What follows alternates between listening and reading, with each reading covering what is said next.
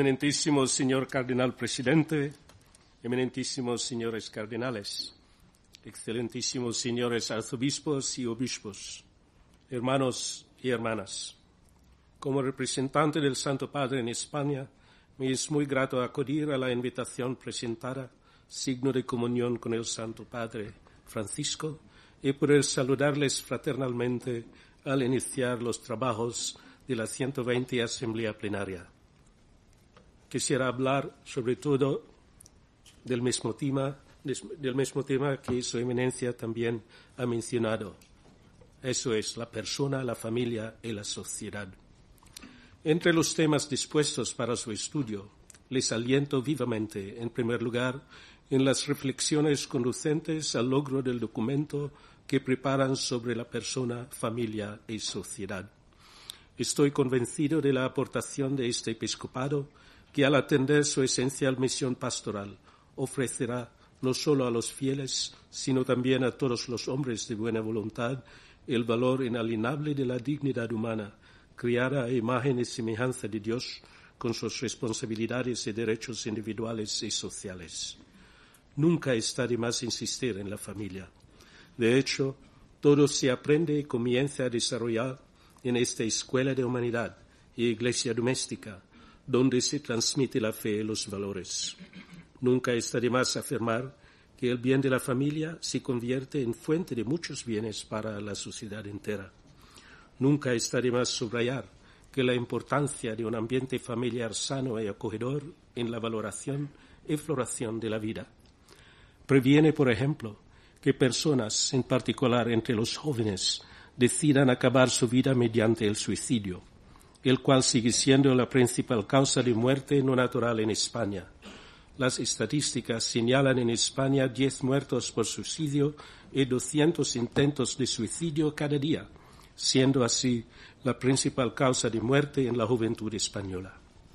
El suicidio no es una tragedia solo del individuo, tampoco lo es solo de la familia y de los amigos. Es de toda la Iglesia, es de toda la sociedad, es de toda la humanidad. Como bien se dice, la muerte de cualquier hombre me disminuye porque estoy ligado a la humanidad y por consiguiente nunca hagas pregunta por quién doblan las campanas, doblan por ti. Es un pasaje literario pensamiento muy conocido en España, gracias también a la novela Por quién doblan las campanas de Ernest Hemingway, quien paradójicamente y trágicamente acabó su vida con el suicidio. Cuanto más, queridos hermanos, doblan las campanas para personas, familias y sociedades de fe con la muerte de un ser criado a imagen de Dios. Y cuanto más doblan con dolor para nosotros cuando un hermano nuestro acaba su vida de un modo tan trágico, también cuando se le facilita que acabe con su propia vida. A la familia entonces se le debe el pleno apoyo eclesial y de toda la sociedad la cual se beneficia cuanto más procura no escatimar su ayuda. Como ha dicho el Santo Padre, la familia es el antídoto principal a la pobreza material y espiritual, como lo es también el problema del invierno, invierno demográfico o la maternidad y paternidad irresponsable. Estas dos cosas hay que subrayarlas. El invierno demográfico, apunta el Papa, es algo serio urge ahora más que nunca ayudar a la familia en el contexto de un invierno demográfico que ya es una realidad en España. Según los datos provisionales facilitados por el Instituto Nacional de Estadística, en el primer semestre de este año de 2022 nacieron 158.816 bebés y fallecieron 234.225 personas con un saldo vegetativo negativo de más de 75.000 en solo seis meses. Los datos respecto a los dos años de la pandemia son aún más alarmantes. Por otra parte, pese al saldo vegetativo negativo que se verifica en España desde hace un lustro, se constata que son los inmigrantes los que llevan a España a un ligero incremento demográfico. Este vistazo rápido de la realidad demográfica española indica la doble necesidad de políticas que favorezcan a las familias superar los desafíos reales y les faciliten tener y crecer los hijos, así como de políticas para gestionar en toda legalidad y humanidad el flujo migratorio y promover el conocimiento de una sociedad que, de hecho, es siempre más multiracial, multicultural y también multireligiosa. La Iglesia no solo no puede sustraerse de esta realidad, sino que tiene que liderar iniciativas y programas dentro de los límites de sus posibilidades y de su naturaleza como comunidad de fe, para que España pueda hacer frente a esos desafíos en el mejor de los modos posible. Bajo el liderazgo concreto e inspirador de sus pastores, la Iglesia entera en España contempla al prójimo como un hermano, no como un extraño. Lo mira con empatía, lo trata con solidaridad, no con desprecio e enemistad. Y alienta por desarrollar la creatividad y el entusiasmo para resolver los problemas que afectan al trayecto de la Iglesia, de la sociedad española y de la misma comunidad humana. Evidentemente, hay muchos más temas que tienen su relevancia al considerar la persona, la familia y la sociedad. En este campo son decisivos para las personas, la familia la sociedad los temas de la educación y de la cultura, especialmente en un contexto hostil al humanismo cristiano.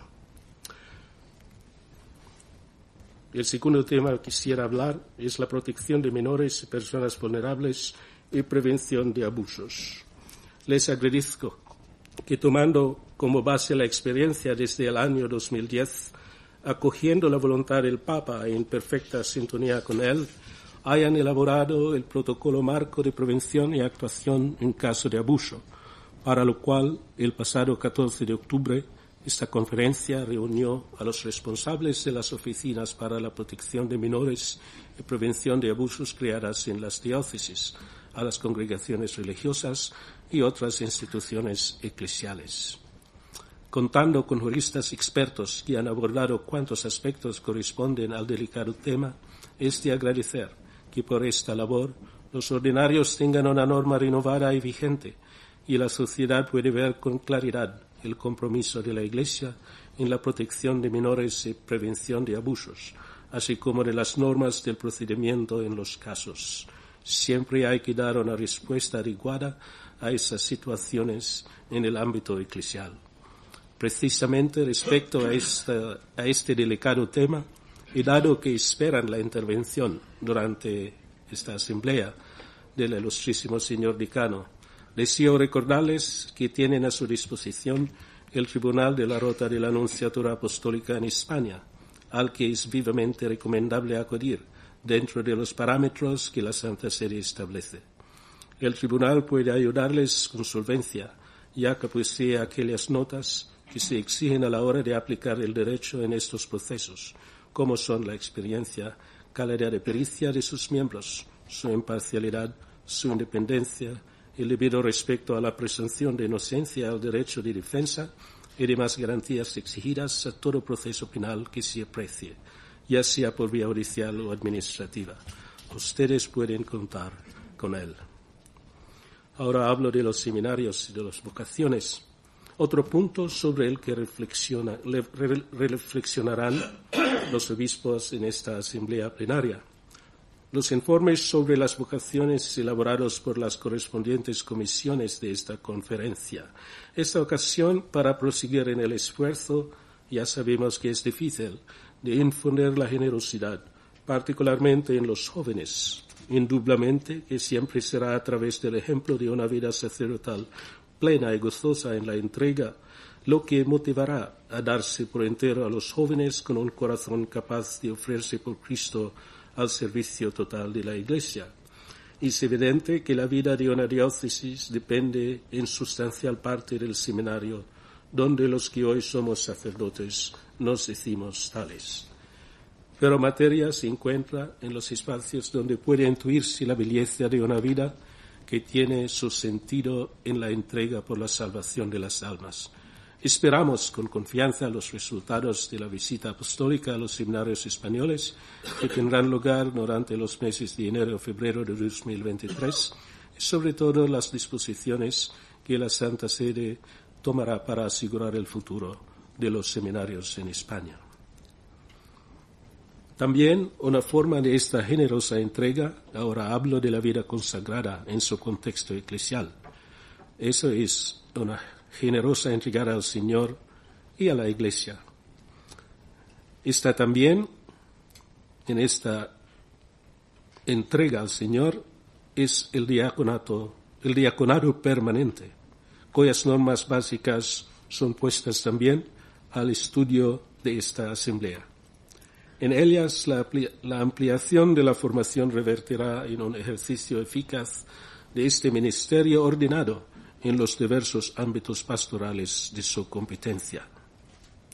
En estos días también la vida consagrada será considerada como les, le corresponde. La exención y autonomía de las congregaciones religiosas o de los institutos de vida consagrada y de las sociedades de vida apostólica no es impedimento para entender mutuamente con los pastores de las diócesis, con los obispos, en las tareas más diversas. Conocemos ya todos esta estas mutuas relaciones tras la vida consagrada en las diócesis, desde la vida contemplativa, la presencia de las monjas, de los monjes, hasta la activa participación de religiosos y religiosas en los diversos aspectos pastorales de la diócesis, como en el campo sanitario o cuidado asistencial, las actividades de caridad, en los más diversos apostolados. Ellos ciertamente deben recordar siempre que la lógica del reino de Dios no es el activismo ni la eficacia, sino que siendo testimonio del amor de Cristo a los hombres, ellos lo son en el seno de la comunidad diocesana de la radicalidad del seguimiento de Cristo. Merecen, por tanto, la gratitud de las diócesis y, a su vez, por parte de ellos crecer siempre en esta conciencia de comunión y de mutuas relaciones con el obispo diocesano. Último, no puedo terminar mis palabras de aliento y saludo a todo el episcopado sin dirigir una palabra de vivo agradecimiento por el inestimable servicio que ha prestado su excelencia, reverendísima Monseñor Luis Argüello, que en su tan reconocida competencia y dedicación ha cumplido con esmero y a satisfacción unánime sus tareas como secretario general de esta conferencia episcopal. Muchas gracias, don Luis, por su disponibilidad verdaderamente ejemplar y enteramente eclesial y siempre ya que sus responsabilidades como arzobispo de Valladolid no le dejan el tiempo y la dedicación que el cargo de secretario general requiere, pronto procederán ustedes a la elección del nuevo secretario general.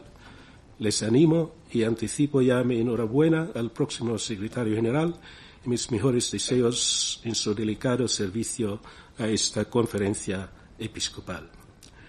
El recuerdo de la presentación de Nuestra Señora en el templo para celebrar hoy la dedicación que ella hizo de sí misma a Dios ya desde su infancia me mueve a acudir a su intercesión ante su Hijo a fin de que en el presente itinerario sinodal con la Iglesia Universal los trabajos de la Asamblea que ahora se inaugura ayuden el camino de la Iglesia que aquí peregrina para hacer más vivamente presente a Cristo y contribuyan al bien común de esta querida nación española.